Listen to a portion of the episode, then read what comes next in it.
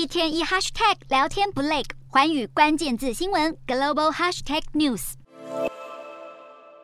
拜登政府对中国晶片禁令后坐力之强，被形容为一招锁喉，甚至有印度智库形容中国因为技术倒退的程度，有如要重新发明轮子。中国半导体公司的美国籍高阶主管更是首当其冲。十六号，《华尔街日报》调查指出，中国晶片设备巨头中微半导体在上海交易所挂牌上市，其创办人兼董事长尹志尧就有美国国籍，另外包括营运长杜志友在内，共有六位的高管和核心研究人员是美国公民。无独有偶，车用与电脑快闪记忆晶片设计公司北京兆易创新的副董事长舒清明，还有董事程太义都拿美国护照。报道更统计，十六间中国上市半导体企业中，就有四十三名美国籍的高阶主管。另一方面，十四号《纽约时报》报道，美国如何形成遏制中国技术的新全球策略，并且指出，拜登政府曾经与日本、南韩、荷兰、英国和以色列等盟友进行好几个月的讨论，并且努力游说其中部分国家共同联手采取行动。但由于部分国家对于切断与中国的重要商业活动犹豫不决，使得最后美国决定单独行动，对中国发动晶片业的出口限制。